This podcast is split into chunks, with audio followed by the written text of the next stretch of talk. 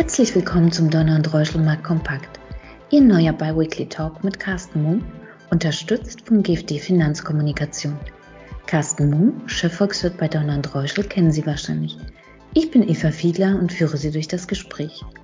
In nur fünf Minuten erhalten Sie einen Überblick zu den wichtigsten Marktthemen der Woche und einen Ausblick auf die Hot Topics. Schnell, kompakt und auf den Punkt. Wir freuen uns, dass Sie dabei sind. Hallo Herr Mumm, herzlich willkommen zur ersten Folge unseres Podcasts Donner und Reuschel mal kompakt. Guten Morgen, Frau Fiedler, ich freue mich dabei zu sein. Herr Mumm, trotz aller Widrigkeiten startete der Euro Ende März seine Aufholjagd und lag am Montag sogar über 1,20 Dollar. Wie erklären Sie sich diese Entwicklung? Ja, diese Entwicklung ist auf den ersten Blick tatsächlich erstaunlich, wenn man bedenkt, dass wir in Europa ja immer noch anhaltende Lockdowns haben und stockende Impfkampagnen und das insgesamt dazu führt, dass der breite wirtschaftliche Aufholprozess nach der Corona-Rezession doch ganz schön verzögert wird. Und im Vergleich dazu haben wir in den USA ein förmliches Konjunkturfeuerwerk, insbesondere unterlegt durch das große Konjunkturpaket der Administration Biden in Höhe von 1,9 Billionen Euro. Und das wird die amerikanische Volkswirtschaft wahrscheinlich in diesem Jahr auf ein Wachstum in Höhe von 6,5 Prozent katapultieren. Also wir haben wirtschaftlich wirklich zwei unterschiedliche Welten und trotzdem hat der Euro es geschafft, seit Ende März von gut 1,17 auf über 1,20 anzusteigen. Und daran zeigt sich einmal mehr, dass Anleger auch an den Devisenmärkten eben mit langer Voraussicht agieren. Und aus fundamentaler Sicht bleiben die Aussichten für eine weitere Euroaufwertung in den kommenden Monaten durchaus positiv. Hm. Und welche Rolle spielt Ihrer Meinung nach die immer größer gewordene Zinsdifferenz? Ja, das ist eine der ganz wesentlichen Faktoren natürlich, die die Kapitalflüsse von oder in den US-Dollar-Raum ganz, ganz stark beeinflussen. Und was wir seit Jahresanfang gesehen haben, ist, dass sowohl im Euro-Raum bei Bundesanleihen beispielsweise als auch im US-Dollar-Raum die Zinsen angestiegen sind, in den USA allerdings sehr viel stärker. Das lag auch daran, dass in den USA die Staatsverschuldung sich vergleichsweise stärker ausdehnt als in der Eurozone oder als in vielen Staaten der Eurozone. Und so ist die Zinsdifferenz bei zehnjährigen Staatsanleihen also US-Staatsanleihen verglichen mit Bundesanleihen, seit äh, Ende letzten Jahres von etwa einem Prozent auf zwei Prozent angestiegen. Und das macht natürlich den US-Dollar-Raum attraktiver. Und das hat sicherlich auch dazu geführt, dass einige Anleger weltweit eben in US-Dollar wieder angelegt haben, verzinslich. Allerdings muss man sagen, dass wir gerade im März auch in den USA einen Inflationssprung gesehen haben auf 2,6 Prozent.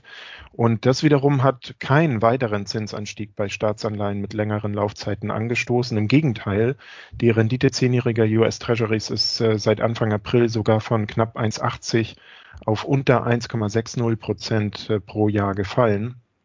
Und das zeigt, dass Marktteilnehmer genauso wie die US-Notenbank Fed offensichtlich davon ausgehen, dass dieser Inflationsanstieg nur ein temporärer Effekt sein wird.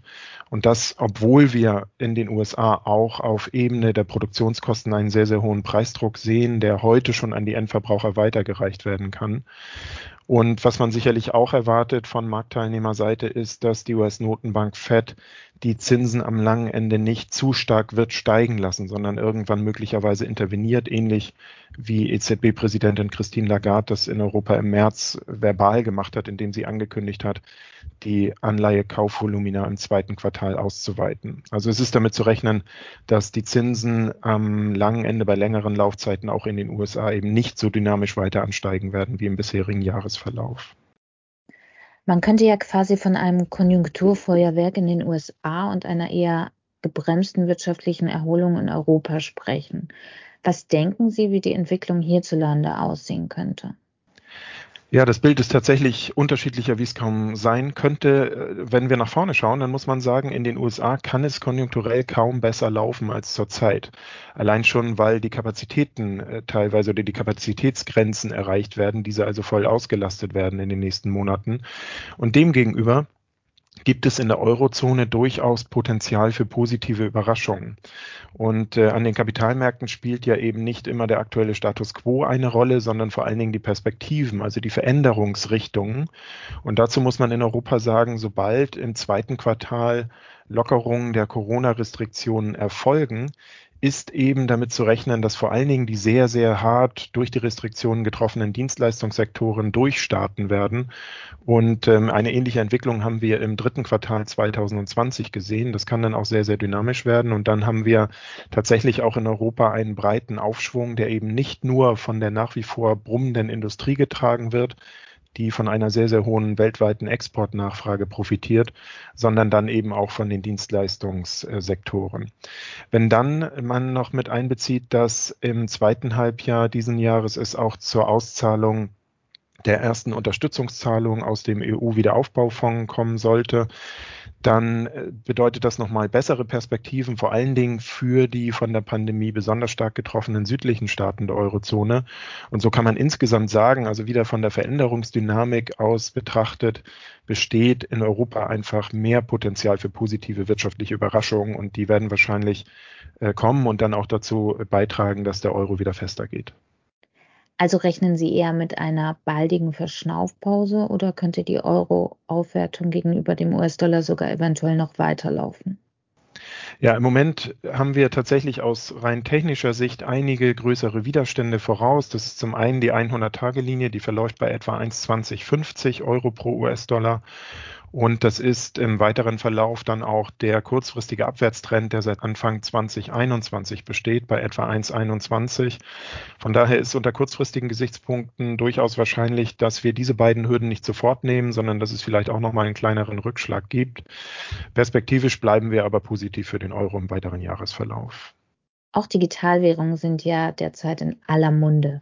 Vielleicht abschließend noch ein bis zwei Sätze zum Thema digitaler Euro.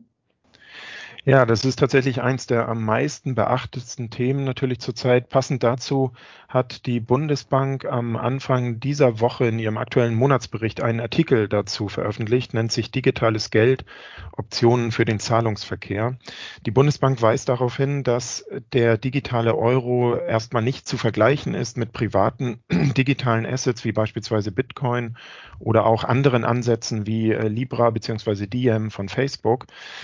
Aber der digitale Euro ist ähm, eine weitere Form des Zentralbankgeldes. Also neben Bargeld und Guthaben bei der EZB sozusagen einfach eine digitale Form von Zentralbankgeld, das zur Verfügung gestellt wird, das sicherlich auch Bargeld in Teilen ersetzen kann, aber ähm, mit Sicherheit nicht vollständig. Zurzeit ist es so, dass bei der EZB die Möglichkeiten der Implementierung und Ausgestaltungsvarianten analysiert werden und man von Seiten der Europäischen Zentralbank im Sommer eine Entscheidung über das weitere Vorgehen abstimmen möchte. Aus meiner Sicht ist es gar nicht die Frage, ob ein digitaler Euro kommt, sondern nur wann. Ähm, die Eurozone braucht einen digitalen Euro alleine schon als Alternative zum ja schon in Ansätzen bestehenden digitalen Yuan, also der chinesischen Währung, der digitalen Variante davon. Vor allen Dingen auch, weil in einer zunehmend digitalisierten Volkswirtschaft programmierbares Geld benötigt wird. Darum wird uns mit Sicherheit das Thema digitale Euro in den nächsten Monaten und Jahren äh, noch ganz eng begleiten und es wird mit ähm, hoher Wahrscheinlichkeit eine ja eben weitere Variante von Zentralbankgeld zur Verfügung gestellt werden in digitaler Form. Besten Dank für das Gespräch, Herr Mumm, und wir hören uns dann in zwei Wochen. Da freue ich mich drauf. Vielen Dank, Frau Fiedler. Danke für Ihr Interesse. Seien Sie in zwei Wochen gerne wieder dabei. Ihr Donald Reuschel, Markt Kompakt Team.